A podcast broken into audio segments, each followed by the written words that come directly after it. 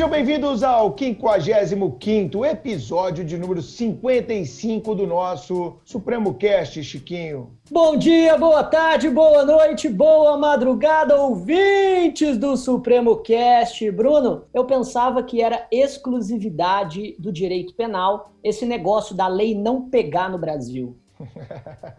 é, cara, esse negócio de lei não pega é um problema. Não é isso, Carol? Como é que você tá? Tudo jóia?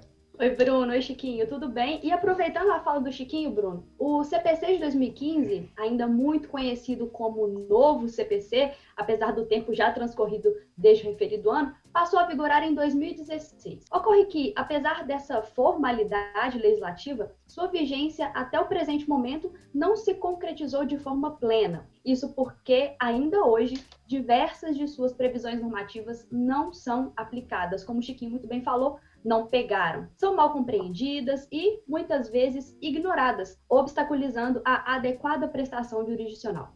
Mas por que isso acontece? Quem é o culpado pela não aplicação adequada do CPC de 2015? Os advogados? Os tribunais?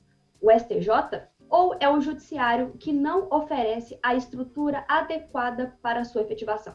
Além disso, não podemos deixar de mencionar o fato atípico ocorrido em seu período de vacância, a edição da Lei 13.256 de 2016, que o alterou quanto aos recursos especiais e extraordinários e também quanto a outros temas importantes do processo civil. Esses, sim, não tiveram nem a chance de compor validamente a lei processual. Esse cenário nos faz questionar e criticar a efetividade do processo. E para tratar desse CPC que ainda não entrou em vigência, convidamos uma grande referência no direito processual para nos explicar esse contexto polêmico e complexo do sistema processual. E eu te devolvo a palavra, Bruno, para que você apresente esse convidado para a gente. É, ele é um grande amigo. Para quem não sabe, ele ajudou a fundar o Supremo. É isso mesmo, Chico. Ele é um dos fundadores do Supremo. Ele é um dos caras mais humanos e bacanas que eu conheço nesse meio. Um cara extremamente extrovertido, torcedor da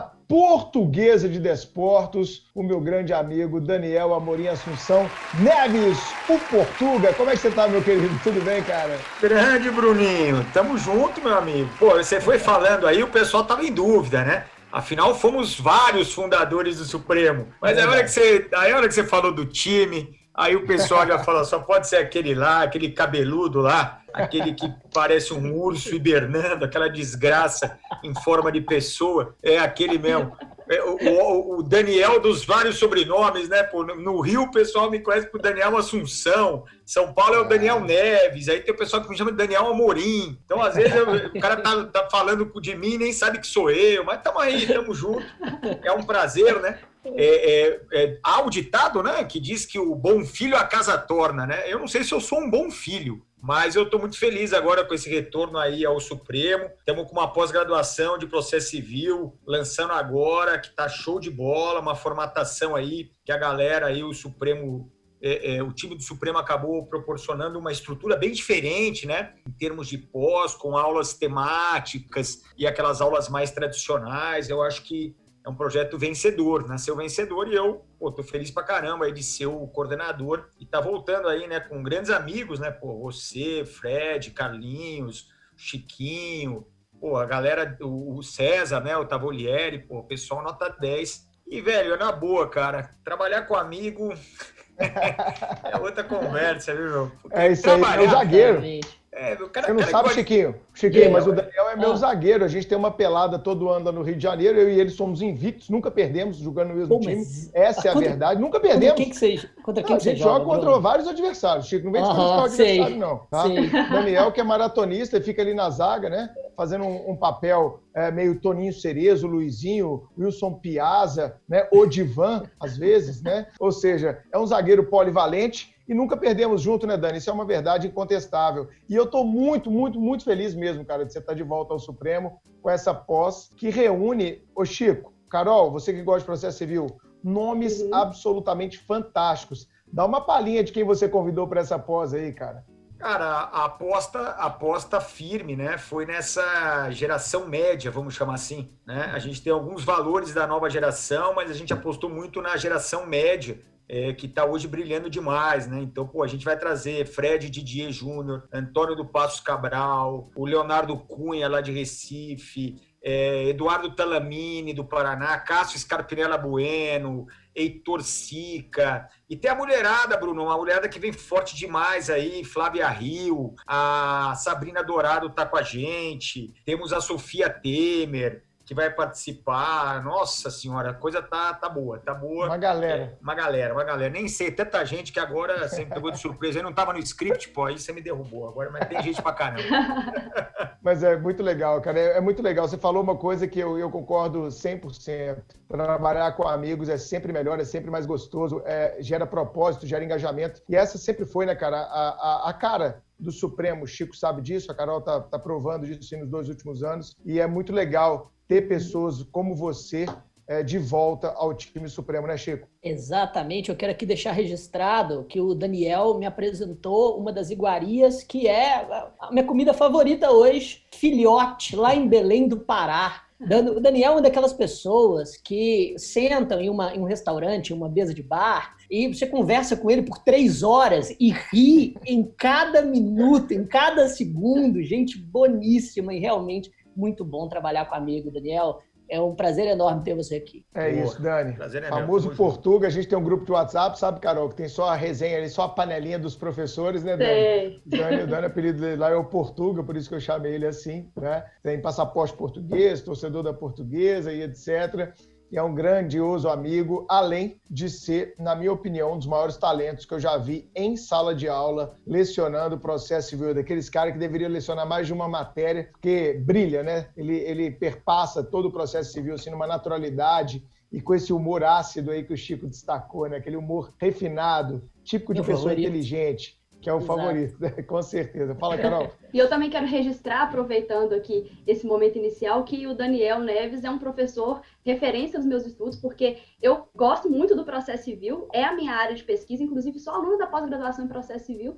E, Daniel, é um prazer ter você conosco. Eu estou até tímida aqui, emocionada, porque tá até tremendo a tela aqui, ó, porque realmente é um convidado de peso e estou muito feliz de poder conversar com você sobre essa disciplina tão importante e relembrando os tempos de graduação, né? Já que a gente vai falar sobre o CPC de 2015, que entrou em vigência quando eu estava na graduação. Fala, Chico. Primeira vez que eu vejo a Carol assim desconcertada e a gente já teve a, a, alguns convidados ilustres aqui e até do, do direito processual civil, como Gustavo Sim. e tal, mas não, Daniel abala as estruturas, mas ele merece realmente um cara diferenciado. É, e o Dani escolheu um tema bem legal, batendo papo com ele na semana passada, escolhendo o tema desse podcast. Ele falou, Bruninho, vamos fazer, cara, sobre o porquê que o novo Código de Processo Civil ainda não entrou em vigor, não é isso, Chico? Há alguns dispositivos no novo Código de Processo Civil que aparentemente não têm uma aceitação ou uma aplicabilidade tão significativa hoje.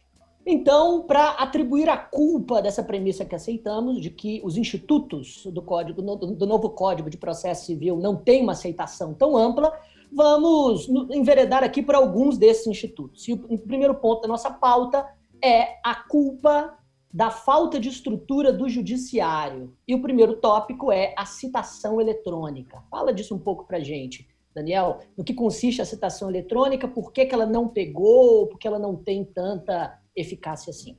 Não, Chico, é aquela história, né? Esqueceram de combinar com os russos, né?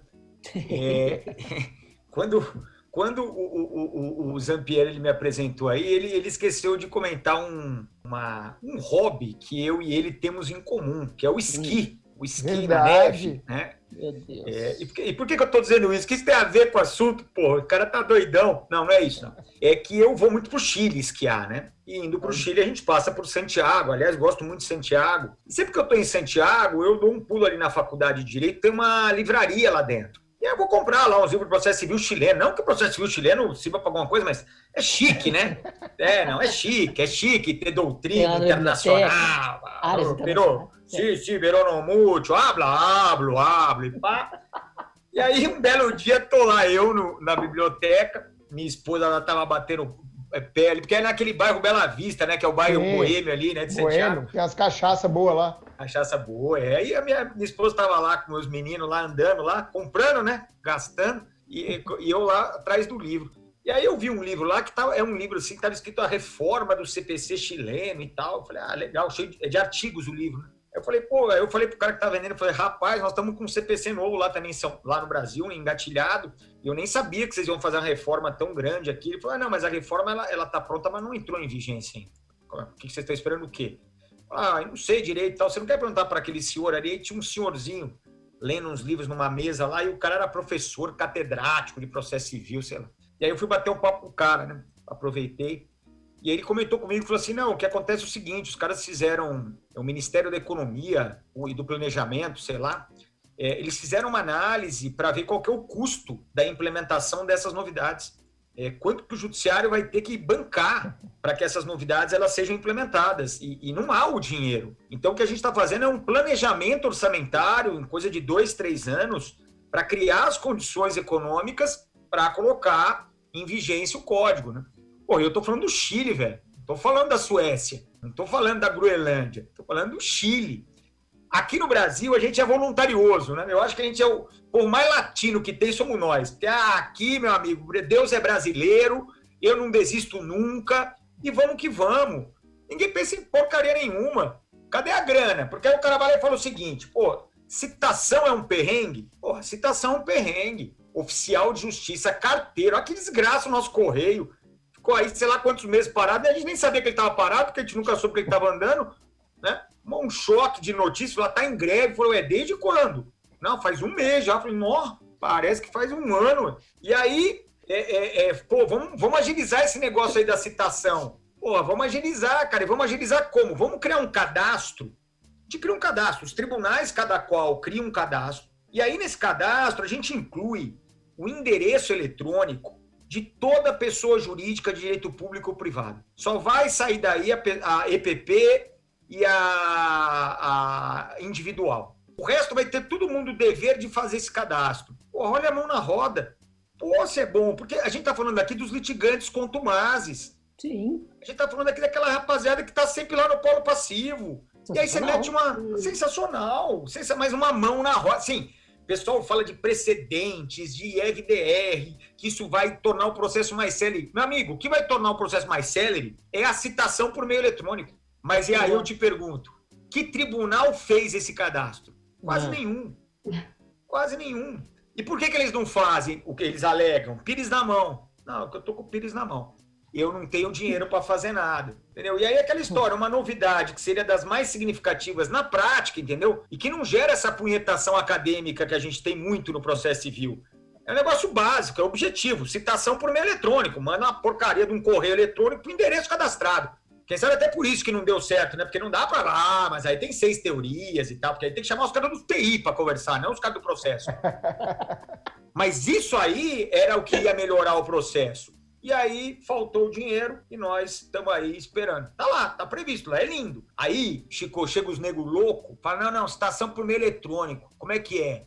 Não, é normal. Eu dou um e-mail na inicial, o juiz manda um e-mail pro réu. Fala, ai, Jesus, aí não.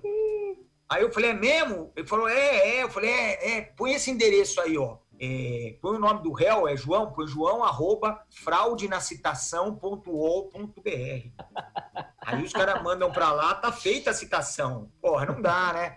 Aí a juizada perde a linha, velho. Começa a citar em e-mail. Aí é tudo zoeira, né? Mas, pô, essa Mas... novidade aí, não tem grana? Mas essa a pandemia não veio aí trazer um caráter meio é, de contingência, contingenciamento disso, ó, agora a gente estava aqui não fazendo porque não tem grana, mas fudeu. Veio a pandemia, irmão, agora tem nós temos que, que citar. Pede o WhatsApp aí das partes, vamos citar essa galera de qualquer jeito. Mudou alguma coisa ou continua a mesma merda, cara? Então, é, é, como eles não teriam como é, agilizar em tempo hábil, né? Porque a pandemia também tirou dinheiro, né? Do judiciário. Tirou dinheiro do Estado, né? E vai tirar dinheiro do judiciário, já está tirando, né? E, é um investimento grande mesmo que tem que se fazer, né? e aí eles acabam pra, é, buscando medidas alternativas, né? Você falou do WhatsApp, a gente começa a ter citação pelo WhatsApp, que não está previsto em lugar nenhum do Código de Processo Civil é, é, e que, que flerta um pouco, né? Um pouco, eu estou sendo aqui conservador, mas flerta um pouco com a segurança jurídica, que é uma exigência básica da citação, né?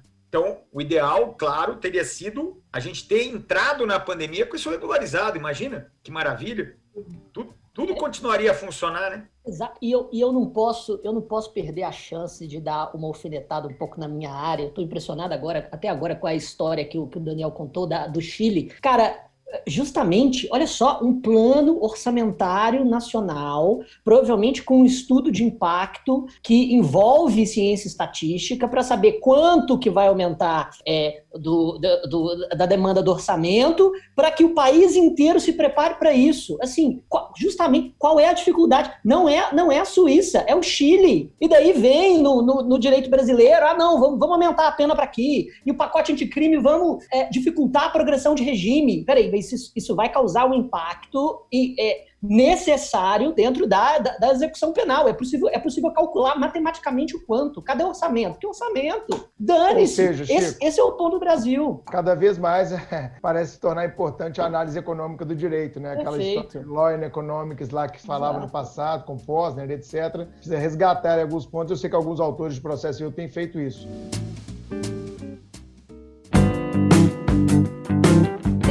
Desse contexto que a gente está discutindo aqui, Daniel, eu tenho uma outra pergunta, tem muito a ver com essa questão da, da citação, que é a audiência do 334. E a minha pergunta gira em torno do que diz esse artigo com relação aos prazos estabelecidos. O juiz designará audiência de conciliação ou de mediação com antecedência mínima de 30 dias, devendo ser citado o réu com pelo menos 20 dias de antecedência. Então, diante do que você acabou de mencionar sobre a citação eletrônica que ajudaria, mas que não foi implementada ainda, o que você pensa desse dispositivo especificamente? Você acha que ele realmente não pegou? Por que, que ele não pegou, né? Usando as palavras iniciais do Chico aí, e se isso realmente esbarra nessa falta de estrutura do judiciário? É, a, a, a, impressão nítida é que é mais uma boa intenção que depende de um investimento bruto que não tem como ser feito, né? Então a gente começa agora a criar os Sejusques, que são os centros de solução consensual, mas eu fico pensando assim, eu, eu gosto de sempre dar esse exemplo, né? Porque é geralmente onde tudo dá errado mesmo, né? Que é São Paulo, né? o Judiciário Paulista. É, porque o Judiciário Paulista é muito grande, é, é muita coisa, não tem como dar certo, assim, né?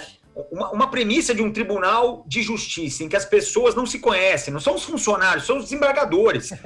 O desembargador ele está lá há 10 anos, tem um desembargador que ele não conhece, porque são 360 desembargadores, entendeu? Sabe, sabe aquela briga de banheiro, o cara mija no pé do outro, cara, eu sou desembargador, pô, eu também, pô, prazer, cara, desculpa, não, foi mal e tal. O cara nem se conhece, velho, pelo amor de Deus. Sensacional. Como é que vai dar certo um trem desse aí? Não tem como, não tem como. E aí, aqui em São Paulo, eu fico pensando, pensando, cara, em São Paulo, nós temos 45 varas cíveis comuns, só comum, só comum. O foro central, aí tem mais 16 foros regionais. Deve ter umas 150 varas cíveis, só vara comum, eu tô dizendo. Tô tirando as varas especializadas. Uhum. Imagina o volume de demandas que a comarca de São Paulo gera para o Sejusque de São Paulo. O Sejusque de São Paulo, ele teria que ser um mundo para dar conta em tempo razoável dessas audiências. E aí o que, que você vai encontrar hoje? Uma quantidade razoável de juízes que criam um modelo decisório no sentido de atendimento ao princípio da duração razoável do processo. Eu não tenho como mandar isso para o Sejusc, porque vai demorar muito, isso vai atrasar muito. Então eu é, é, simplesmente não vou marcar a audiência e é, a gente chama isso de despacho retrô, né? Porque ele manda citar o réu para contestar em 15 dias, que era o procedimento do código anterior. Uhum. Então, é, um, é um, um pronunciamento retrô, você se sente lá no passado, tal, cobra cai. É um museu de grandes novidades. Né? cobra cai. É isso, é isso. A, Carol não é da época do Cobra Kai, pô. Carol nem entendeu nada. Cobra Kai, Karate Kid, que porra é essa, né, Carol? O que, que tá acontecendo? Karate Kid, Carol, isso que é old school. Eu vou ter que mexer Eu, eu, eu já, eu já fui no, no Cazuza ali, né? O Museu de Grandes Novidades. Pô. também.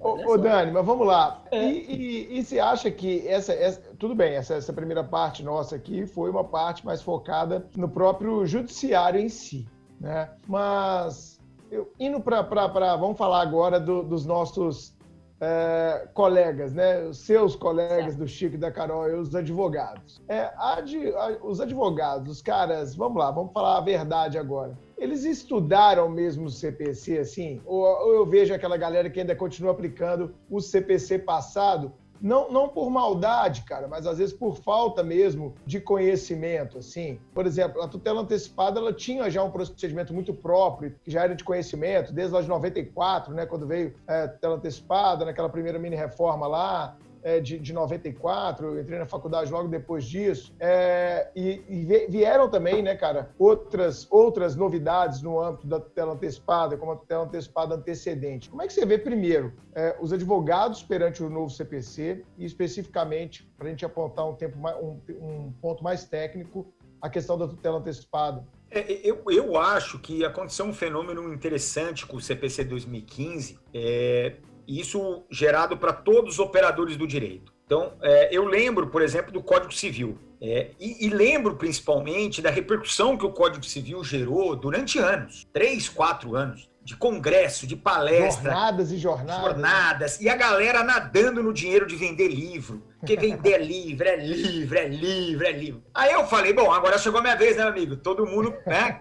Todo mundo tem a sua chance na terra, né? Oh. Ô, Daniel, você é a favor do novo CPC? Eu falei, eu quero nem saber, velho. Escreveram lá, eu vou escrever meus livros, pô. Se eu sou a favor ou não do novo CPC. Mesma coisa você, você é a favor ou contra a morte? Falar, ah, vai pro inferno, velho. A morte tá aí, eu sou, sou a favor ou contra. O que que que, que muda eu ser a favor ou contra? Né? Então eu não sou nem a favor nem contra. Eu tô lá e falei, agora eu vou ganhar grana. E aí, o que, que aconteceu? Um ano, um ano, acabou, acabou, tudo voltou ao normal, como se nada tivesse acontecido. E, e o que, que aconteceu, na verdade? Uma percepção no início de que ia mudar tudo. Aí a galera pirou. Ah, agora ferrou, eu tenho que ver, eu tenho que aprender. Aí o pessoal começou a perceber que tinha muita coisa que não mudava. E aí veio a, a contrapartida. O pessoal começou a dizer: não, não mudou nada. e aí o pessoal abandonou. É o Pedro, né, cara? Mudou tudo. É o Pedro. É o Pedro. Não mudou nada. Aí voltou para o mesmo lugar né, cara? Sai da inércia, vai até que vai acomodando. É o pêndulo, total. Eu lembro da frase que você utilizou ah, quando você lecionou aqui no Supremo em 2015, naquele curso que a gente fez, não sei se você lembra, acho que foram dois sábados, sobre o novo CPC. Eu assisti parte desse curso lá porque precisava, né, me atualizar. É, o Dani usou uma frase assim, Chico, me corrija se eu estiver errado. Esse CPC veio para abreviar aposentadorias. Quem já tinha prazo para se aposentar vai pedir aposentadoria, porque, ó, nego vai ficar louco aqui, vai dar cambalhota. Então, a, o conselho que eu dou é quem está pensando em parar, chegou o momento. O momento é agora de parar, porque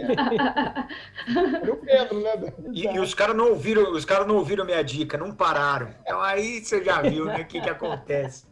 É um festival. Agora, é, é, precisamente sobre essa questão, Bruno, é o, é o cachimbo, né? O uso do cachimbo faz a boca torta. Tem muito como você, por vezes, é, é, é, é achar que as coisas vão mudar como um passe de mágica pela previsão legal. Né? Nós, desde 94, como você bem colocou, pedimos tutela antecipada como tópico da petição inicial. Até porque, cá entre nós, para você pedir uma tutela antecipada, você fundamentalmente já tem que ter tudo meio que pronto para alicerçar um pedido de tutela principal. Então, essa história de você pedir só uma tutela antecipada para depois pedir a tutela principal é algo com que a gente não está muito acostumado. Ah, Daniel, mas se for uma situação de extrema urgência. Cara, advogado é muito guerreiro, velho. Extrema urgência, o cara faz a inicial. Não tem mau tempo, meu. O nego se vira nos 30, né? E aí é aquela história, pô. Então a galera não vem pedindo a tutela antecipada antecedente? Não vem. E é uma pena, Daniel. Uma pena. Uma pena. Sabe por que é uma pena? Porque com a tutela antecipada antecedente veio a tal da estabilização da tutela antecipada. Que é, eu não vou entrar aqui em pormenores procedimentais, porque o procedimento é um lixo. Né? É, mas a ideia é basicamente seguinte: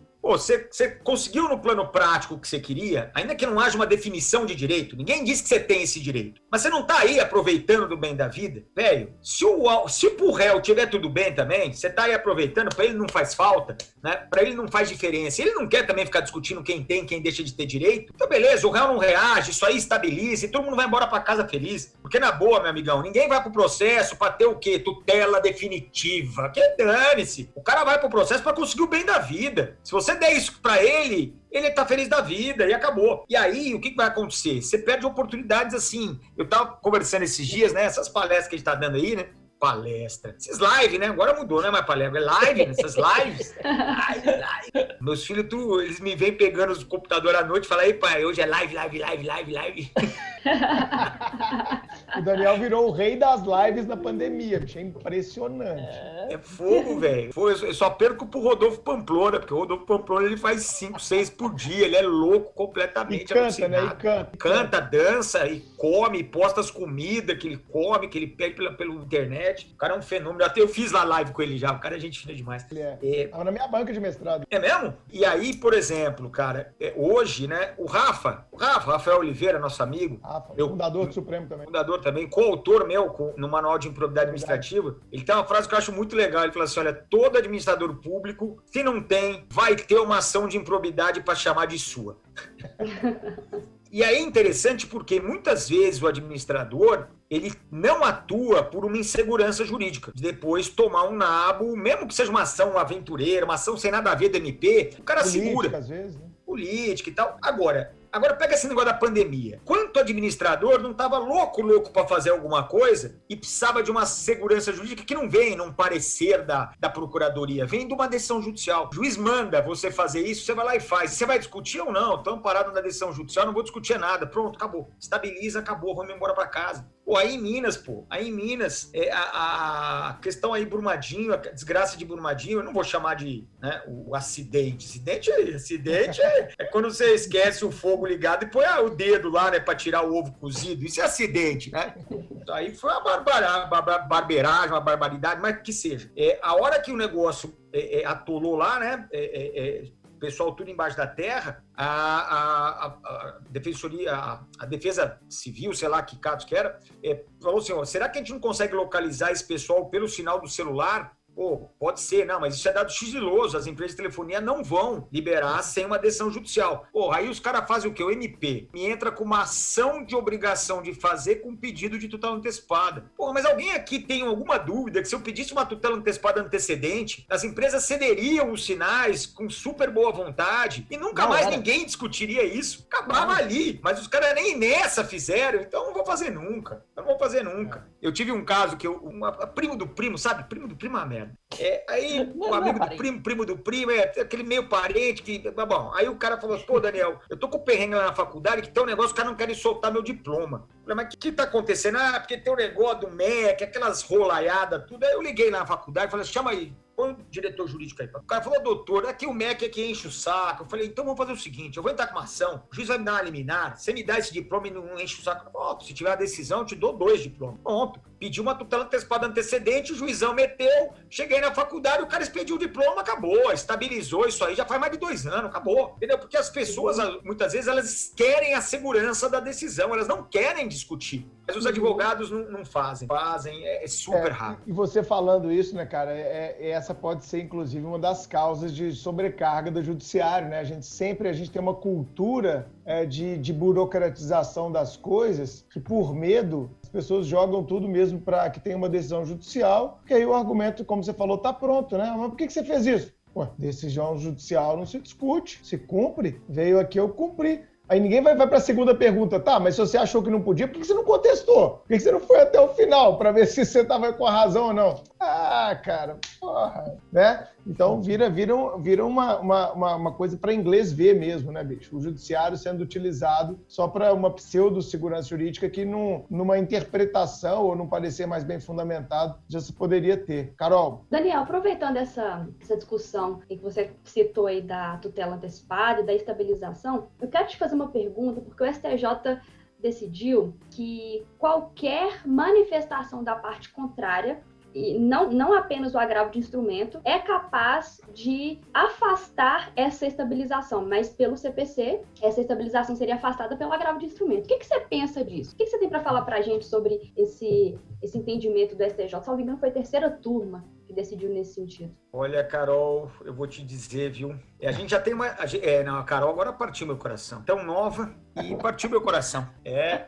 Por quê? Como me... assim? Ah, você vai ver agora, Chiquinho. Você vai ver que desgraça. Vou te falar. Boiei agora. Ah. Vou te falar, diga, diga. vou te falar. Bom, primeiro, né, na verdade, a gente já tem uma divergência instaurada no STJ, porque a primeira turma disse que só pode ser agravo, na interpretação literal do dispositivo, mas foi 3 a 2 foi aquele arranca-rabo bonito, né? De maneira que a expectativa é de que se chegar a cor especial para pacificação, vai pacificar que qualquer reação é, é, é, é admitida. Por que, que você me colocou aqui numa situação delicada? Porque eu, inclusive, lá no meu manual e tal, defendo que a interpretação mais ampla, ela é mais adequada, inclusive por conta é, de economia processual macroscópica, né? Quer dizer, por que, que eu seria obrigado a gravar de instrumento se eu poderia apenas peticionar em primeiro grau dizendo, olha, eu não vou recorrer, mas eu não concordo com isso aí que você deu, excelência. Eu quero discutir esse direito material. É uma saída muito mais racional. Eu tenho aqui uma meia dúzia de princípio que eu posso jogar para dourar a, a, a, pílula da minha conclusão. Mas ao mesmo tempo eu fico com o coração dividido, por quê?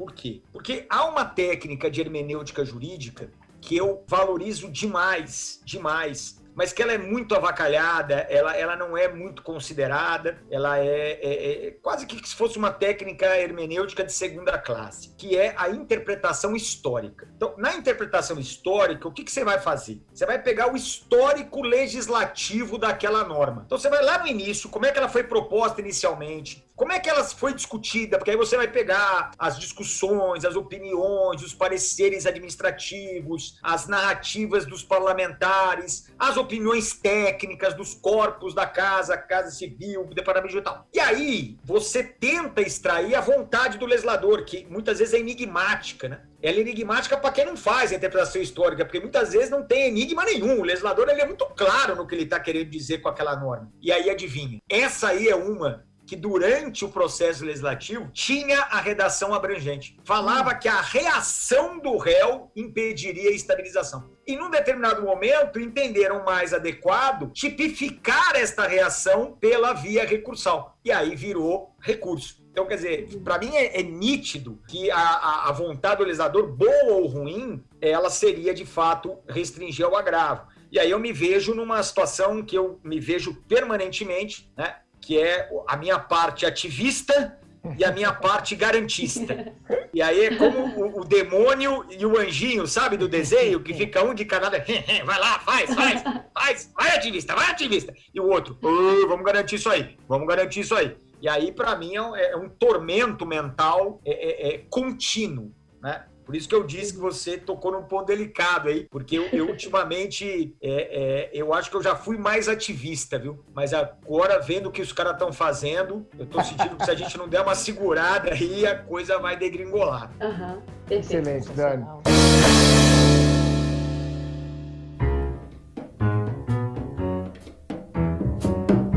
Cara, Dani, além disso, é, outra coisa que chama a atenção da gente aqui é, quando a gente foi rascunhar essa pauta, é uma questão que me toca, eu até falo um pouco disso nas aulas, que eu acho uma baita de uma saída para muitos litígios, que é a ideia do negócio jurídico processual. Acho que é, não lembro se é 191 do, do CPC, do novo CPC, uma coisa assim. A, a ideia do negócio jurídico é, processual que foi trazido, que é aquela possibilidade das partes negociarem a respeito do procedimento que vai reger aquela relação jurídica processual que elas estão iniciando. Você tem visto é, isto florescer? Ou você acha que isso vai ficar lá mortinho dentro do novo CPC? Você tem visto isso na prática da sua advocacia? Como é que, que pé, em que pé está o negócio jurídico processual? Que foi uma das boas novidades, a meu ver, é, quando pelo menos comigo, do meu, do meu aspecto civilista, né? Eu gostei dessa novidade, era um ponto em comum ali interdisciplinar do processo e do, e do direito material. O que, que, você tem visto disso? Eu, eu, eu vou ser sincero, assim, bom, primeiro a gente tem que fazer um corte, né? Porque nos conflitos de massa, é, a partir do momento que há aquela previsão da vulnerabilidade, é uma previsão muito aberta, acabou, acabou. Então, ah, Daniel, em tese pode ter contrato de adesão? Em tese pode, porque o próprio código diz que o contrato, que a cláusula teria que ser abusiva e, e o, o, o, contrato pode ser de adesão é, é, é, em termos abusivos do direito material, da relação direito material, mas pode ter uma previsão lá processual que trata isonomicamente as partes. Mas, meu, na boa, assim, o fornecedor não vai correr esse risco para ficar discutindo incidentalmente a cláusula. Então, a galera meio que, que falou, olha, em tese seria, mas ficou muito aberto esse negócio aí de primeiro cláusula abusiva abusiva, vai saber o que o juiz vai achar que é abusiva, pelo simples fato de estar no contrato de adesão, ele já vai falar que é abusiva. Depois a vulnerabilidade, né? Aí vem a vulnerabilidade aí arrebentou com tudo. Então já é boutique, já é um, um instituto boutique, não é um instituto que você vai ter numa advocacia massificada. Mas mesmo nessa, nesse ambiente de boutique, eu, pelo menos, não percebo uma incidência considerável de negócio jurídico. Eu sei que tem um pessoal, né? Eu vou fazer as lives, né? Eu falo com, com, com acho que os advogados chiques, né? Mas bem mais chiques que eu. Aí que eu vejo que eu sou pobre mesmo, né? Aí que eu vejo que eu sou advogado de segunda categoria, porque o pessoal fala, não, aqui bomba, pô, aqui eu faço vários. Falei, caramba, rapaz, pra quem esse cara advoga? Que coisa chique demais.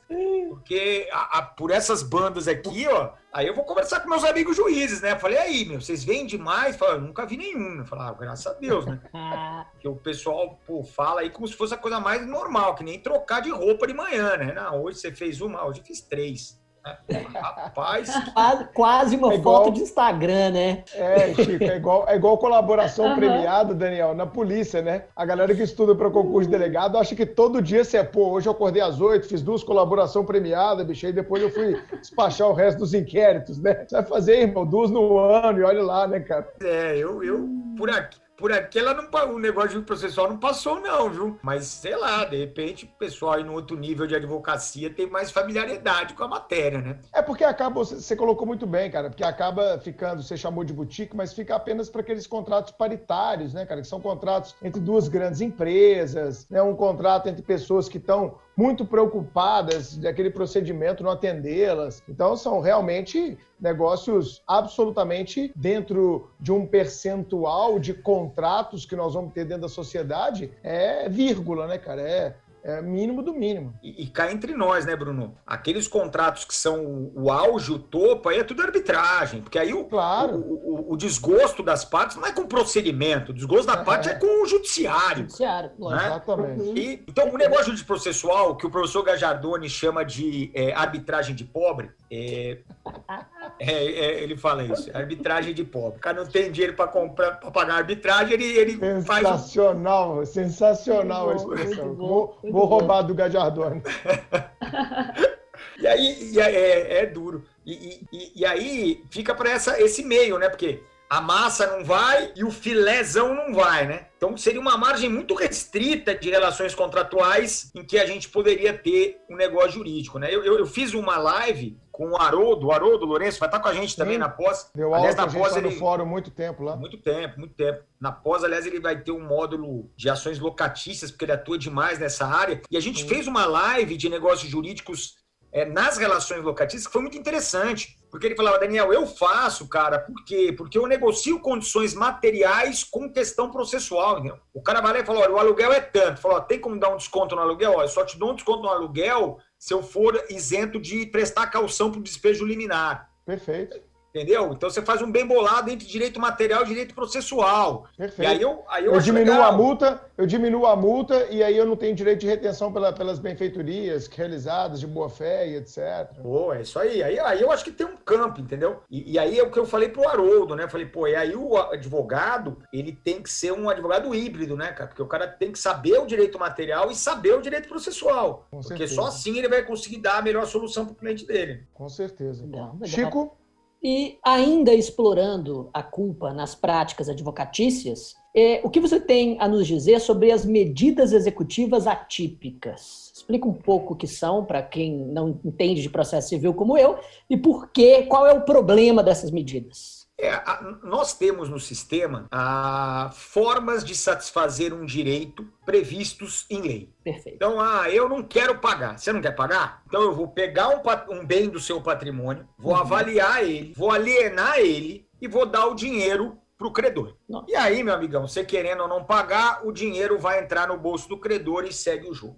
Né? Só que o que, que a gente acompanha? A gente acompanha situações de blindagem patrimonial hum. é, nas quais essa forma de execução não funciona. Funciona, uhum. o sujeito blindou o patrimônio, a gente pode usar aqui o exemplo o bruxo, né? O bruxo, Ronaldinho Gaúcho, bruxo. Ah! Nós aqui do, no Atlético Mineiro conhecemos bem. Pois é, vocês conhecemos aí que, que, que, que, pegaram a segunda galo, onda de Ronaldinho, ao galo, ao galo, ao galo. Ao galo, ao galo a melhor das ondas do Ronaldinho. Segue o líder, segue o líder, fala aí. O líder, é, o líder. Tudo isso aí o pessoal tá zoando aí, né? Mas o Ronaldinho Gaúcho, veja só você, é um homem sem patrimônio. Né? Hum. É, é, é, tudo do Assis, porra. É tudo do Assis. É, eu não sei, viu? É, é, tem um patrimônio cultural, eu acredito, né? Um, um patrimônio, um patrimônio folclórico, certamente, porque ele é um personagem da, do folclore brasileiro. Exato, o rei do rolê aleatório, né? Pois é, um personagem, um personagem de fato. O rei do relé. Exato. Aquela coisa. O que, que eu nunca fiz? O que, que, que, que o pessoal não, não imagina que eu possa que eu possa fazer? Cara, se você fosse preso no Paraguai, a gente organizava um campeonato, uma pelada no presídio, ia ser foda. Eu tenho certeza que ele foi lá só para isso, só para. A galera outro dia zoando o grupo de polícia aqui, será que o PCC batizou ele lá no presídio no Paraguai? É dizimista do PCC agora. Puta, e, o cara, e o cara fez amizades ainda. O cara é sensacional. Mas, mas, o fato é, o cara não tem patrimônio. E aí tinha lá uma execução pendurada lá de uma questão ambiental do MP do Rio Grande do Sul para cima dele, de, sei lá, 9 milhões de reais. Pô, e o, e o MP do, do, Rio Grande do Sul tá lá 10 anos atrás do cara e nada do dinheiro aparecer. Aí na hora que é, colocaram ali uma medida atípica, que não está prevista em lei, que é a retenção do passaporte, a época ele só tinha o brasileiro, né? É, aí isso prejudicava os negócios dele no exterior e tal. O dinheiro apareceu, ele começou a pagar. Aí o cara se mete lá no Paraguai, é preso, paga uma fiança de 1 milhão e 400 mil reais, o dinheiro apareceu. Aí o cara é solto, volta pro Brasil como? De busão lá e faz um, faz uma, um contrabando ali na, na divisa para levantar um turu, já o cara não tem patrimônio, já aproveita a oportunidade, pega um busão, mete umas muamba lá e vende, ué. Claro, Traz vamos fazer dinheiro. Playstation e tal, porra. Não, não, o cara volta de jatinho particular. Fala, ah, vai todo mundo pro inferno, né, meu? Então, para esse tipo aí de picareta, que são os, os, os, devedores ostentação, né? Porque o cara deve para todo mundo, mas é a vida que pediu a Deus. Você entra no Instagram dele, é a vida melhor que o tal do Willy lá, do motorista do, do Peugeot. Mas é isso aí. É, o, o fato é, o, o Ronaldinho Gaúcho ele foi pressionado psicologicamente por uma medida típica que é aí da retenção do passaporte, é suspender CNH, é proibir o truta de usar cartão de crédito. Ô, Daniel, isso aí passa. Pô, tá passando. Né? Tem até um julgamento ali agendado aí para esse mês ainda no STF, né? Porque o, o, o Partido dos Trabalhadores entrou com uma ação para dizer que é inconstitucional isso aí. E agora eles vão julgar lá no STF. Mas o STJ, por enquanto, ele está deixando passar. Mas tem uma porrada de requisito. E os advogados, o que eles estão fazendo? Estão tudo queimando a largada. Porque os caras vêm só notícia, ó, pode suspender CNH, pode reter passaporte. Começa a pedir bota a torta e a direita. Bota no modelo de petição e é isso. Pois é, e aí avacalha, avacalha o instituto. Porque aí na hora que você. Sabe aquele, a história da criança que fingia se afogar? E aí é. todo dia ela se fingia afogar, o, o salva-vida ia lá, salvar, até que um dia o salva-vida falou: ah, meu, puta fingido, deixa lá, o cara morreu. Pois é, é o que vai acontecer aqui, né? Porque o pessoal não sabe trabalhar o instituto e vão acabar matando o instituto. Né? É uma medida subsidiária, tem que ser devidamente fundamentada. Você tem que provar que o sujeito tem condições de pagar, ou seja, você tem que provar pelo menos indícios de blindagem patrimonial. Né? Quer dizer, tem uma série de circunstâncias que você tem que trabalhar no caso concreto e os advogados não estão nem aí. Já chega na inicial pedindo retenção do passaporte. Né? Aí não tem mesmo como dar certo. Perfeito. Carol? E, e, isso aí a gente até entra no, no, que o Bruno falou há um tempinho atrás. Será que o pessoal está estudando mesmo CPC? Será que eles estão entendendo como é que funciona essas coisas? Enfim. E aí, já abordando um outro tema aqui, Daniel, um tema bem, bem sensível, falando um pouquinho aí de uma certa culpa dos tribunais, digamos assim, que é sobre a fundamentação das decisões. Essa eu quero Esse... ouvir, essa eu quero ouvir. Não, essa tô ansiosa para ouvir a hum, opinião Essa vira e mexe tem aqui no Supremo Cash. A gente debate essas é. fundamentações esdrúxulas aí. Exatamente. Porque é, a gente já falou isso várias vezes, Bruno, como o Bruno está dizendo, é um princípio que já vem da Constituição, desde a emenda constitucional 45, né, a chamada emenda de reforma do Judiciário. Mas, e aí veio o, o, CPC de 2015 com 489, parágrafo 1 dizendo que é fundamentar de forma né, contrário senso. Mas, sinceramente, eu não, não vejo que, que as coisas mudaram, não. A gente continua esbarrando em decisões infundadas e muitas vezes arbitrárias, inconsistentes. E eu queria ouvir sua opinião, Daniel, sobre isso.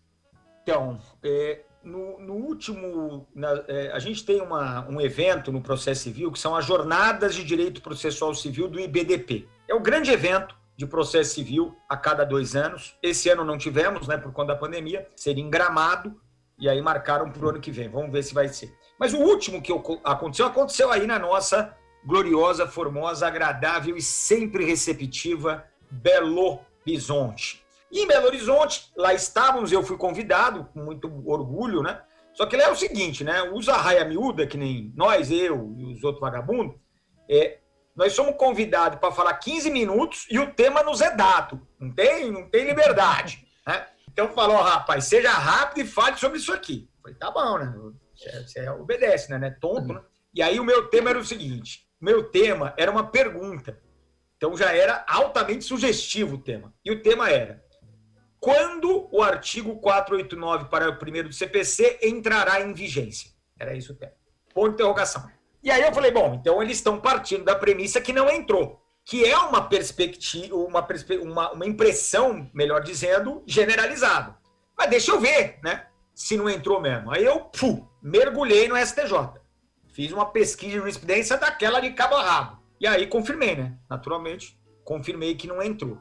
E, e o principal problema, na verdade, o grande problema que nós temos é que nós é, é, é, é detectamos o problema da pseudo-fundamentação. O famoso parece, mas não é. Uhum. é e, e, o 489 para o primeiro, pelo menos até o inciso quarto, porque o inciso quinto e sexto já é para tratar da eficácia vinculante, distinguish, no overruling, que já são coisas novas né, do Código de 2015. Então, esses dois incisos aí vieram para acompanhar essa novidade. Agora, os quatro primeiros incisos, é, eles basicamente é pra, eles são feitos para evitar isso evitar essa pseudo-fundamentação. Imagina o inciso terceiro. O inciso terceiro eu acho divino, porque ele fala: olha, não há fundamentação se os motivos da decisão se prestam para resolver qualquer tipo de questão ou pedido.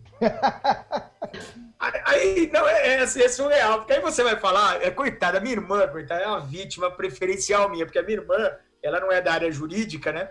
E ela é pedagoga, né? Mas não nem exerce, mas cuida das filhas. Mora lá na. Agora tá morando em Portugal. É, e ela é minha vítima preferida, né? Porque eu, eu pergunto para ela as coisas, porque o Dinamarca, ele me ensinou uma coisa lá atrás, falou assim, Daniel, não, não foi para mim, não foi uma lição pessoal, aqui eu também tô querendo pagar de bacana. Falou lá para tudo. É, né? Assim, Daniel, vem aqui, eu vou te dar um conselho, meu menino. Você é o meu menino! Ah, não, isso, isso nunca aconteceu. Isso nunca aconteceu, não. Mas ele, ele de qualquer maneira, é verdade, verdade. Mas ele, de qualquer maneira, falou lá, o pessoal estava ouvindo, estava ouvindo, então eu ouvi, né? Então é. Aí ele falou assim, ó, porque quando tem uma coisa muito estranha na lei, eu falo, eu, eu, eu falo, eu converso com a minha sogra, que a minha sogra não é da área jurídica, e o pessoal que não é da área jurídica, eles conseguem perceber e acham mais estranho do que nós, porque nós estamos acostumados. A gente vai amolecendo, né? A gente vai acostumando com as barbaridades, e para nós parece, não, aqui dá para salvar, aqui dá para ir, tá? mas você pega um leigo, ele fala, não, como assim? Brincadeira, né? É, o, é o assim? sapo na água quente, né?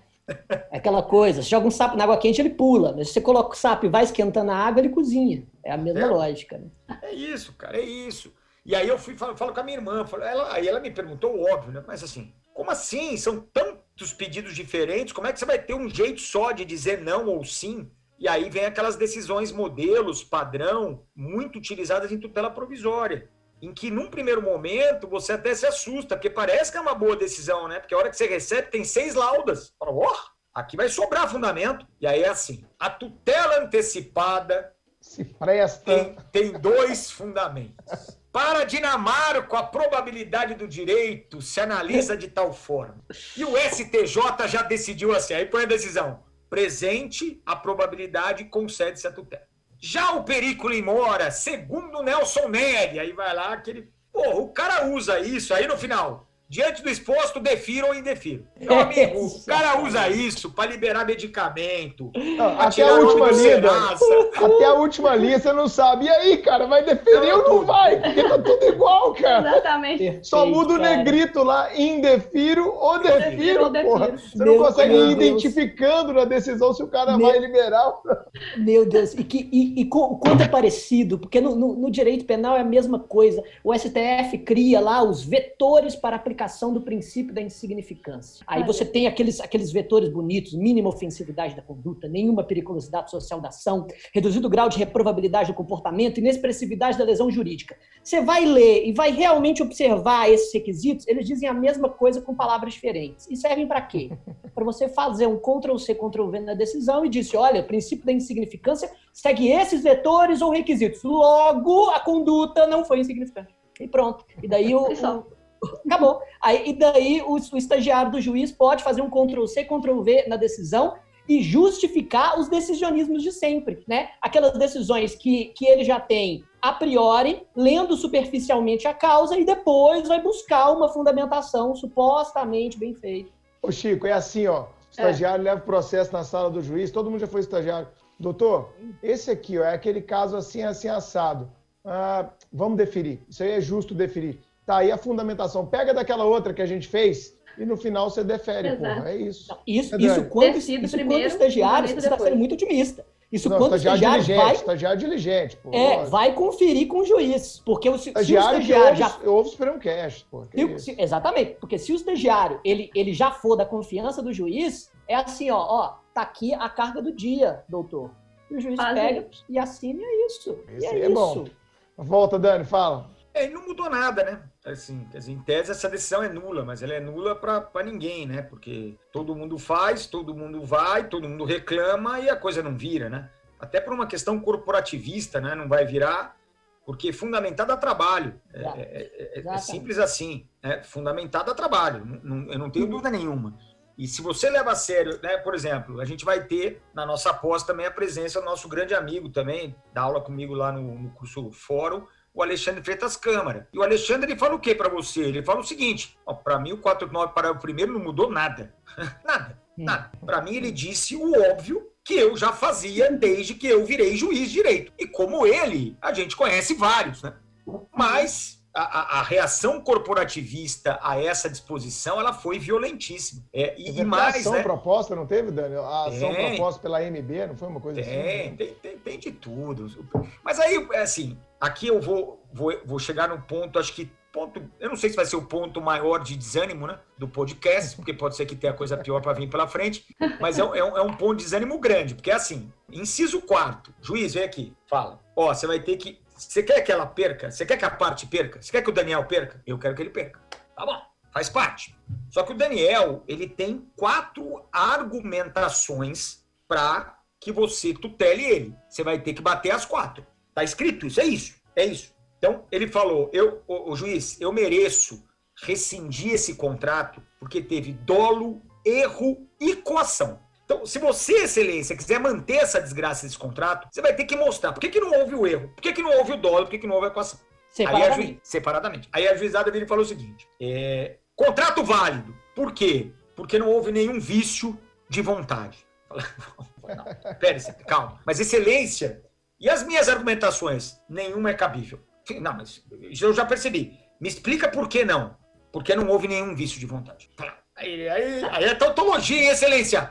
Aí é um, é um, vício de tautologia, hein, excelência? Tautologia. Eu não sou obrigado a responder questionário formulado pelas partes. E aí você vai reclamando, reclamando, chega no STJ. Aí chega na Corte Especial do STJ, o, o, o STJ fala assim: o artigo 489, para o primeiro inciso 4, veio a consolidar legislativamente o entendimento jurisprudencial desta Corte, no sentido de que, se o juiz encontrar um fundamento suficiente para amparar a sua decisão, ele não é obrigado a enfrentar os demais fundamentos alegados pelas partes. Porra! Mas, é exatamente diz... o contrário que está na é, lei, exato, Jesus! Ele diz o contrário. Os caras fizeram a lei para contrariar essa desgraça de jurisprudência. Os caras têm a cara de pau de dizer, olha, código consolidou o que a gente fazia. Aí, aí, aí, você vai discutir como, entendeu? É que nem pegar a criança, né, que roubou o chocolate com a cara toda lambuzada e falar, você que comeu o chocolate? Não. Não. O que, que, que, é na sua cara aí? É, você tá não. comendo chocolate ainda, tá na sua é, mão, comendo, não. Comendo. Isso aí lembra uma história, lembra uma história, nós alugamos uma casa no carnaval, é, lá em Laguna, velho. Só bandido, época de moleque, né? Aí quebraram o ventilador de teto. Quebraram o ventilador, de teto. Quebraram o ventilador. Aí o, o cara assim, que tinha né? alugado a casa no nome dele, né? Que era o cara que tinha que coordenar tudo, falou: ah, peraí, agora é demais e tal. Botou todo mundo numa linha reta pra para achar o culpado. Aí o cara vai passando, vai passando, chega no amigo nosso, o cara tá com um fio enrolado no pescoço. Sabe aquele fio que você puxava enrolado no pescoço? Aí eu, foi você? Você sabe quem foi? Nem ideia. Que merda é essa no seu pescoço? Não sei, não sei, não sei de nada, não vou falar nada. É isso aí, é o STJ, né? E aí, perceba, não abre é. diálogo, né? Não tem diálogo, porque ele fala que a lei diz o que ela não diz. E aí é meio assim, sabe? Você fica sem reação. Fala, ah, e o STJ, né? Em lei federal tem o direito a errar por último. É, é cara, é, eu acho que, acho que tá, tá dando bem, bem claramente para os nossos ouvintes perceberem o porquê do título desse episódio, né? Porque que o novo CPC ainda não entrou em vigor.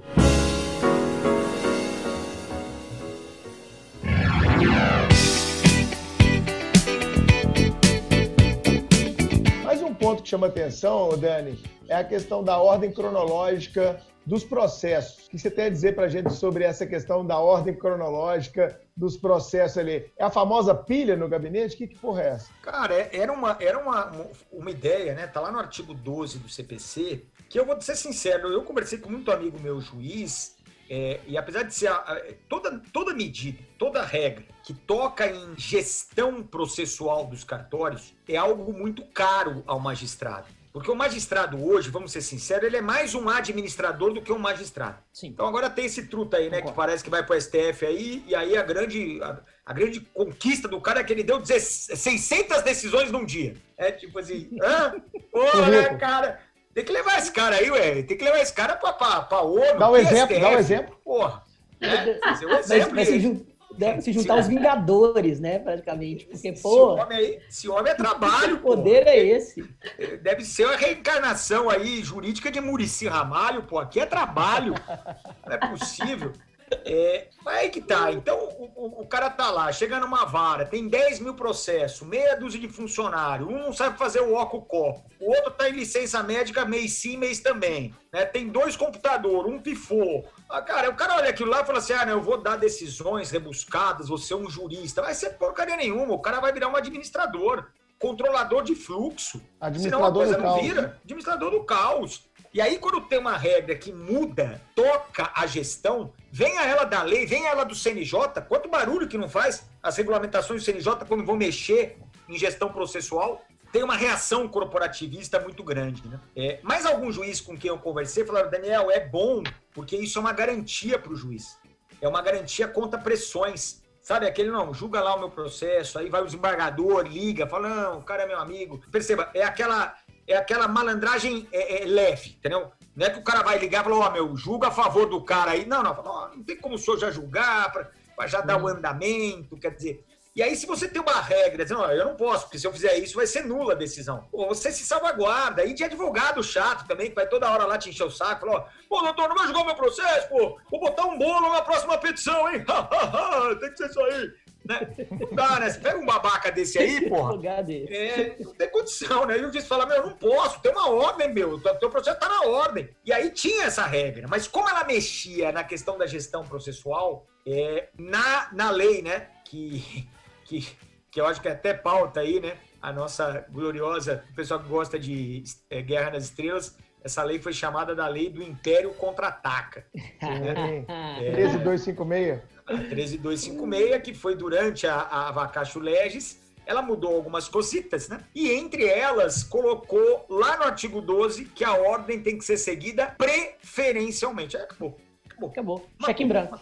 É, acabou, acabou. Acabou porque aí o, você combina o preferencialmente com aquela pseudo-fundamentação que todo mundo aceita a juizada se viu livre e aí ninguém mais faz. Carta de alforria. Total, né? Assim, a, a, aquele incrível e fascinante mundo acadêmico, né? É. Porque eu, eu coloquei no meu manual, né? Falei, olha, preferencialmente significa que a ordem deve ser cumprida e quando não for, deve haver uma justificativa plausível exposta pelo magistrado. Mas para quê? não tem nem justificativa, muito menos plausível, amigo. A galera vai do jeito que vai. vamos que vamos. É isso aí. Carol? Daniel, um outro ponto bastante polêmico do CPC que dividiu muitas opiniões, ainda envolvendo o STJ, é a tese da taxatividade mitigada quanto às hipóteses do agravo de instrumento lá do artigo 1015. Primeiro, o que é né, esse agravo de instrumento, porque tem muitos ouvintes que ainda estão ali no início da faculdade, começando a estudar direito, começando direito processual civil. Quais são essas hipóteses e o que quer dizer essa taxatividade mitigada? E, ao final, quero saber sua opinião com relação a essa tese fixada aí pelo Superior Tribunal de Justiça. É, o, o, agravo de instrumento, ele é o recurso cabível de decisão interlocutória que hoje é uma decisão vitaminada, porque a decisão interlocutória hoje ela pode resolver uma questão meramente incidental, como por exemplo um pedido de provas, uma intervenção de terceiro. Ela pode ter uma natureza terminativa, então a exclusão de um litisconsorte do processo, e ela pode até julgar o mérito, né? no caso do artigo 356, o julgamento antecipado parcial do mérito. Então hoje a gente tem uma, uma interlocutória muito vitaminada em termos de conteúdo. E aí a ideia é de que você possa imediatamente reclamar para o tribunal por via do agravo de instrumento. É, nós tínhamos no Código 73 uma recolhibilidade praticamente plena né, pelo agravo de instrumento. Então, toda interlocutória que você não gostasse, você tinha acesso imediato para o tribunal. E agora, no Código 2015, criou-se um rol legal de interlocutórias recorríveis imediatamente, e aquelas interlocutórias que não são recorríveis imediatamente, elas passam a ser recorríveis só ao final do procedimento, em sede de apelação ou contra-razões né, o que a gente chama de preclusão uhum. elástica, recorribilidade postergada ou diferida, aí cada um deu um nome aí para tentar se consagrar. É, é, porque o pessoal gosta de dar nome para as coisas. Né? Ah, essa expressão aqui é minha. Ah, pá, aí sim. é uma vaidade. É, né? ah, quem nunca, né? Quem nunca quem quis nunca? ter um, um instituto para chamar de seu, né? é, Jesus do céu. E nós vamos, e nós vamos, vamos que vamos. E aí, o que, que aconteceu? Começou a gritaria, né? Vocês deixaram interlocutórias que teriam que ter sido incluídas no rol de fora. E são interlocutórias que, perceba, não adianta você deixar o recorrer depois. Porque se eu tiver que esperar para recorrer depois, vai ser tarde demais. Esse recurso que você está me disponibilizando, ele vai ser inútil. Porque mesmo que eu ganhe este recurso, eu já não consigo reverter de forma eficaz a minha sucumbência. Quem sabe o exemplo mais escandaloso que eu possa dar aqui é o exemplo do segredo de justiça. Então imagina que eu tenha lá um cliente e aí vamos dizer que seja um caso íntimo, que tem umas fotos ali com pouca roupa, pessoal meio peladúcio. E aí eu falo, não, fica seguro. Falo pro meu cliente, não, fica seguro, ninguém vai ver você pelado, não. Nós vamos entrar com a ação, mas vamos pedir um segredo de justiça, filezinho, isso aqui é intimidade, isso aí com as coisas de fora e tal. Doutor, pelo amor de Deus, hein? Se for para mostrar isso aí, eu prefiro nem entrar com a ação. Lá garantia sou Joe, fica tranquilo.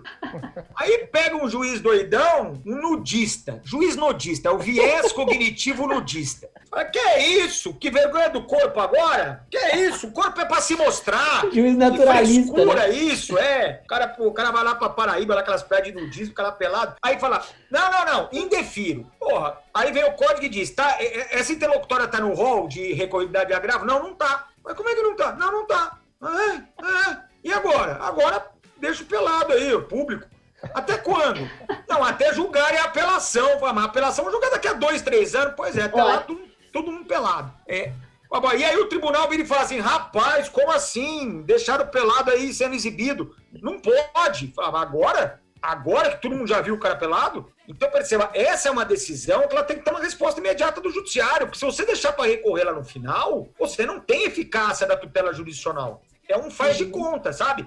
É um, é um recurso para inglês ver, o famoso me engana que eu gosto. Sim. E aí, eu, por exemplo, eu, Daniel, eu, eu observei isso, porque eu sou, eu sou, eu sou idiota né? Mas eu não sou tão idiota. Então eu vejo essas coisas acontecendo. Só que eu, né, nessa minha, né, é, como é que eu posso dizer assim, nessa minha é, é, passagem, nesse, é, nessa minha jornada garantista, é, eu ainda acho que a gente tem que respeitar um pouquinho o legislador, ainda que uma das opções dele sejam erradas. Principalmente quando o sistema tiver uma resposta dentro da lei. E qual era a resposta, Daniel? Mandado de segurança. Mandado de segurança. Porque o mandado de segurança ele cabe de decisão irrecorrível. Mas uma decisão cujo recurso é inútil é uma decisão pragmaticamente irrecorrível. Quer dizer, não haver um recurso e haver um recurso inútil, na prática, dá na mesma. Então, sem quebrar o sistema, fala, meu amigo, aqui não cabe agravo, mas você merece uma resposta imediata do tribunal. Pá! Mandado de segurança. Mas os tribunais têm nojinho de MS contra ato judicial. Tem nojinho. Ah, não. MS, MS é remédio heróico. Remédio heróico. Que coisa mais brega que remédio heróico? Ah, Sempre achei também. Nossa. Sempre achei. Remédio heróico é coisa de baile brega, velho. Da música. Manda lá a Maria Mendonça, aquelas desgraças, fazer uma música do remédio heróico. Remédio heróico e, e mais, hein? Remédio heróico é o Viagra, hein, meu? Vamos ser sinceros, hein? Que porcaria de MS, nada. Não? eu não tomo ainda. Tá usando muito, Isso né, é que heroísmo. Tá usando bastante, né, Dani? Não, eu não tomo o Dani ainda. tá chegando. Eu sou... Chico, não zoa, não. O Dani tá É, chegando não, é, ainda não, mas vou chegar, se Deus quiser, porque se eu chegar nessa fase, quer dizer que eu vivi bastante, ué. Exato. Amém, amém, Senhor. Amém, Claro. Graças a Deus. E vivi Claro, bastante, ai. Mantendo Lógico. os interesses atuais, se é que você me entende, né? É claro, claro. Um dia, o dia que eu Tamo junto, precisar. Dani. Exato. Tamo junto. E, Claro, o dia que eu precisar de uma ajuda química, que isso, não vou pensar duas vezes. O importante é jogar e fazer o gol. Entendeu, Dani? Dani? Ó, o Chico. Chico tá filósofo, rapaz. Tá Gostei. vendo? Chico se abrindo, hein, Carol, mais uma vez aí. Tá Mais vendo? uma vez, hein? Mais Claro. uma vez. Não, mas todo mundo aqui concorda comigo. Mas vamos lá, Dani. E aí, Ah, aí, Dani, você usa o remédio heróico e o judiciário? Ah, não. Não, não, não, não. Vamos, vamos criar um rol paralelo. Vamos criar um rol paralelo. É, vamos aqui é, é, dizer o seguinte: não, vamos detectar onde há essa urgência e vamos deixar gravar mesmo não estando num rol legal. Pô, beleza, quer fazer isso? É contra a legem, eu não gostei e tal, mas, meu, quer fazer? Faz. Aí vão lá e, né, e vamos chamar isso de taxatividade mitigada. Aí, aí acabou de vez, né? Porque taxatividade mitigada é uma contradição em termos, não tem, não tem como, não existe isso. Ou é, ou é taxativo ou não é, né? Justamente, Ou não é, conceito né? absoluto. É, o, o que o, ô Chico, o que o Dani tá mostrando pra gente aqui na minha visão de leigo do processo é que tá havendo uma jurisprudência desconstrutiva, né, da norma. Sim, sim. A norma Uhum. vem, traz um monte de coisa e vem a- as teses, as interpretações jurisprudenciais para desconstruir, provando que não queremos o novo CPC. Foi uma ideia maravilhosa, ela foi sensacional. Mas, pô, vamos manter o status quo, era tão melhor, a gente nem precisava estudar. Enfim, Estão criando aí, um Chico. novo CPC, né? Na verdade, CPC o- paralelo. O, professor Luiz, o professor Luiz Vamber, ele disse que a gente tem três CPCs em vigência. O CPC aprovado, o CPC de cada um e o CPC do STJ. CPC de cada um. É. É, o, a- o CPC que eu queria que fosse aprovado, né? E o CPC do STJ. E é, e é curioso, porque às vezes o CPC do STJ era o que eu queria que fosse aprovado, mas não é às o que foi aprovado. ele. Mas não é o que foi. Mas às vezes eu uso ele, né? Então é o, é o ati- é o ativista de ocasião, entendeu? É o, Ah, esse é o que mais tem, cara, em toda, em toda disciplina jurídica. E, e já que você falou de STJ aí, tem aquela questão também interessante das decisões que são monocráticas e que se, e que se baseiam na ideia dos precedentes, que é outro papo super interessante, que a gente já teve aqui também um Supremo Cast com o Gustavo Faria para falar sobre isso, é, dos precedentes vinculantes. E isso gerou até uma súmula, me engano, a súmula 568 do STJ. Não tem esse papo também, Dani? Cara, isso aí foi a coisa mais bizarra do mundo, velho. É, é, é- nossa, é, é uma bizarrice esférica. Porque por qualquer ângulo de análise é bizarro. É, por quê? Não, veja só a minha situação como professor. Se bem que eu não posso reclamar, né? Eu tenho pena do professor de penal e de constitucional, porque do jeito que a coisa tá hoje em dia, o nego é é uma vítima, né? Eu não, eu não vou chorar. O o Exatamente. Chiquinho aí que tá ferrado, eu vou, vou ficar tranquilo. Perfeito. Obrigado pelo reconhecimento. É, não, é- tá- tá- tá- não tá fácil pra ninguém, mas pra vocês Foda. tá mais difícil. Empatia. Tá. Processualista e empático. Agora, imagina eu explicando para um aluno, o Beabá, eu falei assim pra ele, aluno, você sabe o que que é uma súmula? Não, sei não. A súmula é a objetivação, é a concretização de uma jurisprudência. Você sabe o que é uma jurisprudência? Não sei não, professor. Jurisprudência é formada por uma somatória de julgados do tribunal que vão ocorrendo durante o tempo, dando à mesma norma jurídica uma mesma interpretação. A partir do momento em que o tribunal, por meio dos seus diversos órgãos, diz a mesma coisa sobre aquela norma, você tem uma jurisprudência, e aí, até para facilitar o trabalho de localização do entendimento consagrado, você, pá, joga lá a tese num verbete sumular. Aí ele fala, professor, e a súmula 586? O que, que tem? Ele fala, ela é uma súmula para o Código 2015 feita na vigência do Código de 73. Falei, é isso aí mesmo. Aí ele fala, então eu não quero mais brincar, né? É, se ele está no primeiro ano, ele já tranca, né? Tranca a matrícula, fala, não. vou fazer mais... educação física. Não, não, vou fazer qualquer coisa. Vou, Deus me livre. Porque como é que, professor, peraí, peraí. Se a súmula, ela depende da jurisprudência, a jurisprudência depende de uma série de julgados como é que você tem uma súmula de uma lei que não entrou em vigência, Jesus Cristo? Nós fazemos. Nós fazemos porque aqui é Brasil, meu amigo. É a famosa súmula Brasil. jabuticaba. Jabuticaba. Jabuticaba. É uma preciosidade nacional. Então, ela já é, ela já tá errada por isso. Mas aí ela vem e ela é contra a legem. Por que, que ela é contra a legem? Porque ela vai dizer que cabe esse julgamento monocrático quando houver entendimento dominante do tribunal. E a lei, ela, na verdade, só deixa julgar monocraticamente se você tiver precedente vinculante. Perceba, a permissão para julgar monocraticamente é objetiva. A partir do momento que você joga isso no colo do entendimento dominante, você entrou numa abstração total. E aí o STJ ele me dá uma dessa. Pelo amor de Deus, né? Eu tive conversando também com outro participante da nossa, da nossa pós, que é o professor Felipe Boring, um dos maiores especialistas de juizado especial, que vai gravar um módulo para nós de juizado especial. Mas nessa live ele conversou comigo sobre a tese de doutorado dele, que é o julgamento unipessoal, e ele fez uma crítica severa, né? como, de, como não era de se esperar diferente, a essas súmulas. Dizendo, essa súmula é um absurdo, porque o objetivo do legislador foi diminuir a incidência de julgamentos monocráticos. Os nossos tribunais superiores não julgam mais colegiadamente. Não. Só julgamento monocrático. E aí os caras me dão uma dessa. Pelo amor de Deus.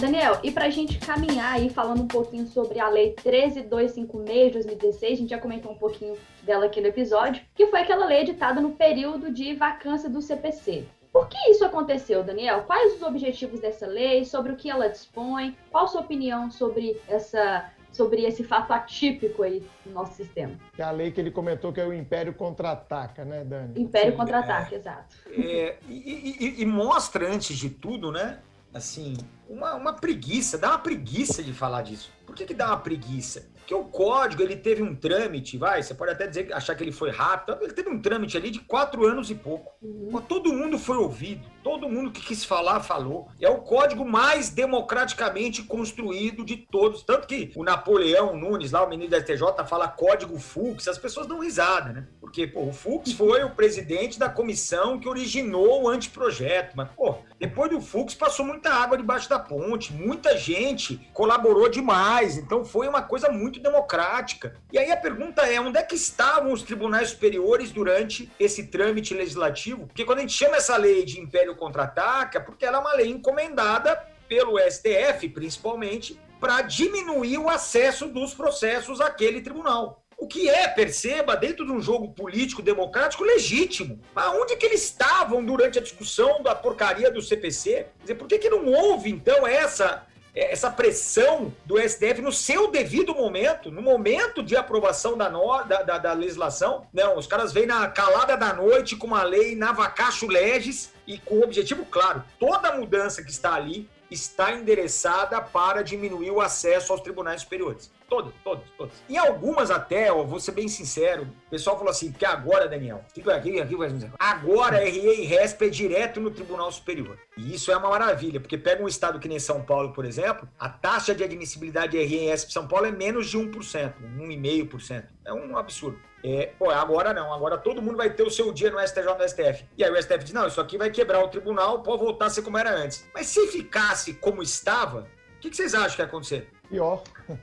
O STJ, o STJ ia baixar uma portaria e aí estabelecer uma porrada de serviços remotos nos próprios tribunais, essas admissibilidades continuam a ser feitas exatamente pelas mesmas pessoas que fazem hoje, que não é nem o presidente nem o vice, né? Não ia mudar nada, ia ser só um rearranjo estrutural, e aí a pessoa ia ficar feliz e dizer, ah, eu cheguei no STF, sem saber que nunca saiu, né? Lá da capital do estado dela. Mas beleza, mudaram isso, travaram o cabimento de reclamação, criaram obstáculos ao cabimento da reclamação. Tudo para diminuir o acesso aos tribunais superiores. E, e eu insisto, tá? É, é, é, eu acho perigoso. Eu acho que é uma vacalhação, a gente acessa demais Tribunal Superior, né? o nosso STF, coitado, dá até pena. Mas seria mais legítimo, sob o ponto de vista democrático, que esses debates tivessem sido feitos no trâmite legislativo do CPC, né? e não na calada da noite, como acabou acontecendo numa lei que foi feita né, ali na, na coxa, até porque é uma lei muito ruim tecnicamente,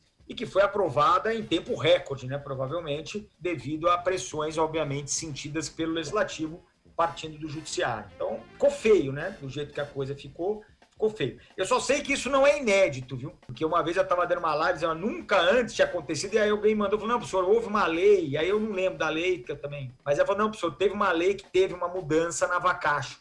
Veio uma outra lei para mudar na Vacacho. quando acontece. É, e aí eu Pô, falei, Dani, aí eu cara, pra... isso mesmo para a gente finalizar aqui o nosso episódio, é, já que você já falou de, dessa lei aí da, do Império Contra-Ataca, é, eu queria perguntar, assim, a sua opinião crítica, já que o Supremo Cast tem esse viés crítico na sua veia, né, Chiquinho? É, Exatamente. Cara, o que você espera aí dos próximos vou falar 10 anos que está muito longe, os próximos 5 anos de aplicação do novo CPC. Seu cenário, eu sei que você tem um, é, não vou dizer um pessimismo, talvez um realismo, né? Eu queria te ouvir um pouquinho, porque tem muito advogado, juiz que está nos ouvindo também. O que você projeta aí para os próximos anos de aplicação desse CPC que tão novo tão novo parece já, já trazer tanta polêmica como a gente abordou nesse episódio? Eu, eu, eu, eu sou ruim, viu, de, de projeções, é, já vou avisando. É, mas eu, eu acho ainda, o pessoal fica um pouco na birra, né, de falar em novo CPC, mas eu acho que ele é novo ainda. Eu acho que ele ainda é novo. É, porque se a gente pegar uma média, né, a gente já teve dois CPCs no Brasil, e se a gente incluir o regulamento 737, que foi uma espécie de CPC,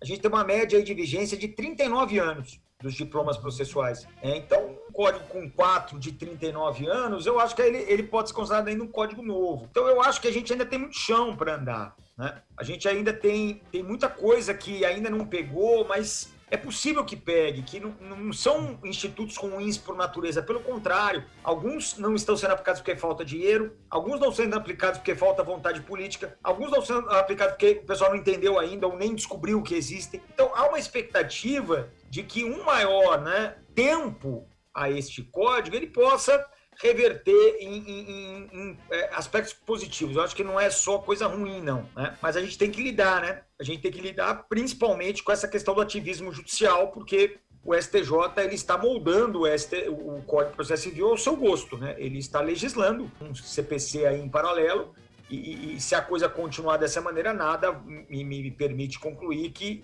nos próximos cinco anos a gente não tenha mais várias criações vindas de lá. Que bom, perfeito. Vamos agora então para a dica suprema.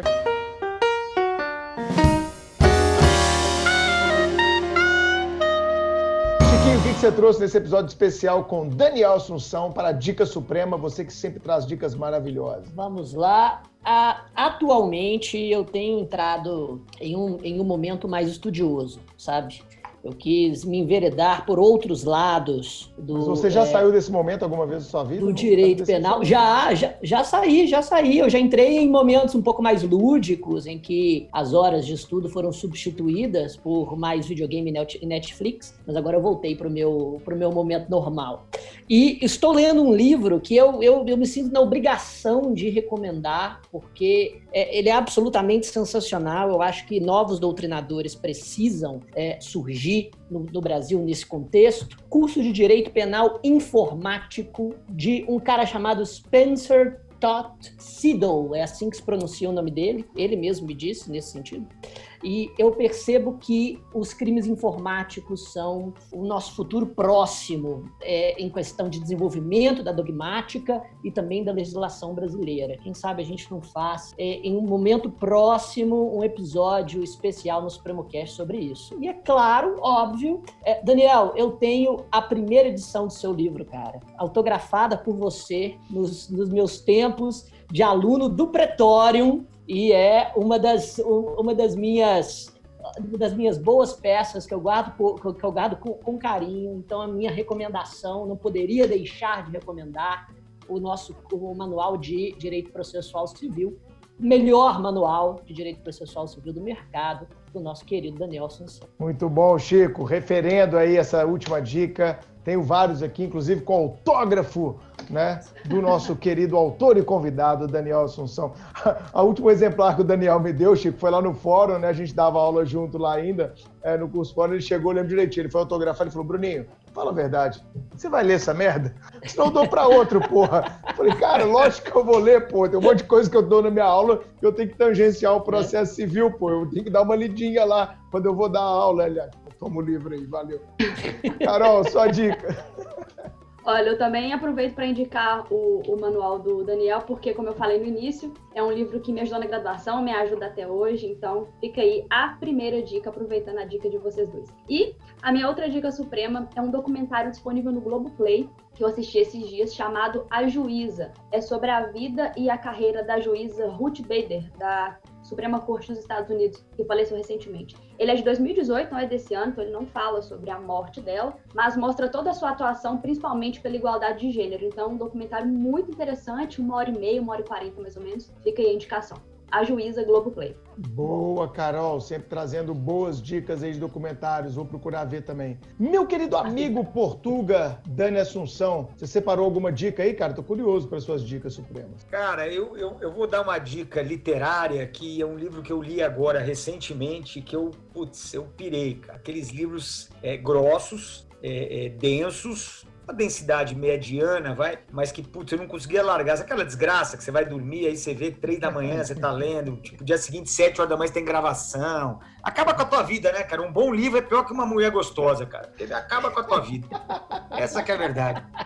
É, é verdade, pô. Desestrutura tudo, pô. Você fica doidão. É, e, e, foi e, esse livro é o Homem que Amava os Cachorros do Leonardo Padura que é a história do assassinato do Trotsky, sobre a perspectiva do assassino, que é um cara que era da Revolução Espanhola é, e foi para KGB, foi doutrinado. E, e, é muito legal porque o Leonardo Padura ele é um, ele é um cubano. Né? Na verdade, o primeiro livro que eu li dele foi Os Hereges, que é um livro muito interessante sobre um judeu na época é, que é, vivia em Amsterdã, na época dos grandes pintores holandeses. Uhum. E aí me indicaram esse do homem que amava os cachorros e é muito legal, porque é um romance, é um romance mais baseado em dados reais. O cara é um estudioso, aqueles cara que pesquisa muito e é muito legal. É muito legal. Para quem é comunista, para quem não é comunista, para todo mundo, é, não é legal, é legal. É um, é um livro muito legal. É, eu não sou muito de ver série. Inclusive, Netflix eu tenho em casa aqui, não deve fazer dois meses, assim, eu não... Eu não eu, eu, os meninos eu, pediram, né?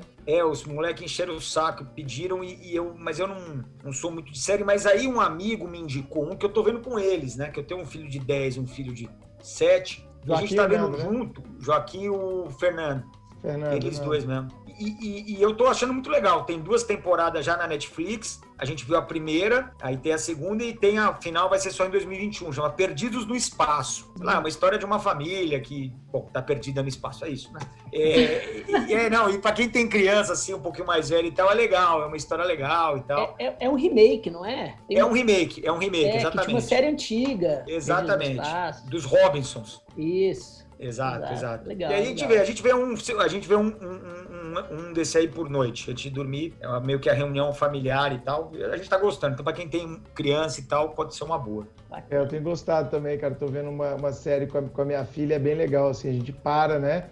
De jantar e tal, antes de dormir, ao invés de ver qualquer merda na televisão, ver um capítulozinho da série. Série até indicada aqui, Annie with e Annie, né? Bem legal, bem, bem, bem interessante. Bom, Mas eu vou, eu, vou, eu vou fazer uma confissão agora, viu? Diga. A gente, a gente só começou a ver essa série quando terminou a novela do Pereirão. É, novela do é, Pereirão, é, Do Pereirão, do Pereirão. A Griselda. A Griselda, a Griselda. Meu Deus do céu. Porque eu, eu, do que vocês estão eu, falando. Eu sou, eu sou um noveleiro, mas eu sou um noveleiro das antigas. Eu era um noveleiro até a Vida Brasil. A Vida Brasil, pra mim, foi o auge espetacular. Ah, não. Sensacional, maravilhoso. Sensacional, sensacional. Melhor novela. Mas de lá pra cá acabou. Eu não assisto mais novela, mas agora que teve a pandemia, os caras estão botando as novelas boas de novo, velho. E essa da, da, da, da Griselda é demais, pô. Última Você novela pega... que eu. Daniel, a Carol viu, a Carol viu. Chegava lá o Pereirinha, Pereirinha lá com a patroa, lá, ela vim trazer o meu robalo pra senhora. Ai. Dramaturgia Perdido total. de barco. Aqui, vou te dar uma dica então. Vou te dar uma dica então. No Globo Play você consegue assistir todas as novelas. Ah, mas aí eu não sou tão fanático assim. É, exato. A última novela, última novela que eu vi foi Kubanacan. Não me lembro. Nossa, a última novela, a última novela que eu vi foi em 1989, Pantanal por obrigação, que só tinha uma televisão na minha casa. Depois minha mãe comprou a segunda televisão, aí eu só assistia Luciano do Vale e Silvio Luiz. Ô, louco, meu! agora, agora vamos fazer um remake aí do Pantanal. Então, uma discussão para saber quem vai ser a Juma.